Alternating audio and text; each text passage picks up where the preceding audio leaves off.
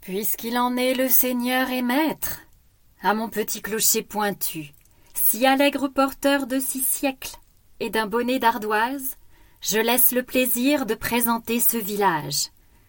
Tant semblable à tous ceux de France, je veux dire à toutes les jolies bourgades qui ont un brin de fierté et pas mal d'illusions et beaucoup d'espoir.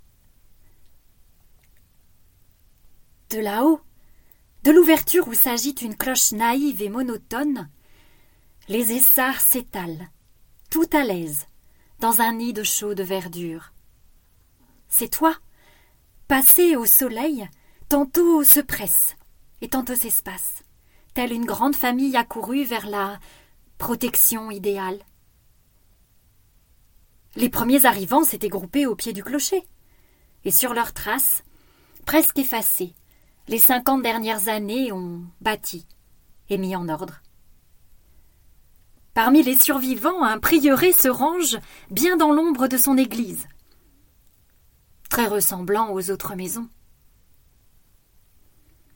Des tuiles rouges, vives ou ternes, des murs blancs éblouissants, des jardins orangés d'un vert cru, des haies sombres, tout un mélange de lignes et de couleurs dans lesquelles l'on peut surprendre deux routes qui vont se rencontrer pour former un thé fantastique.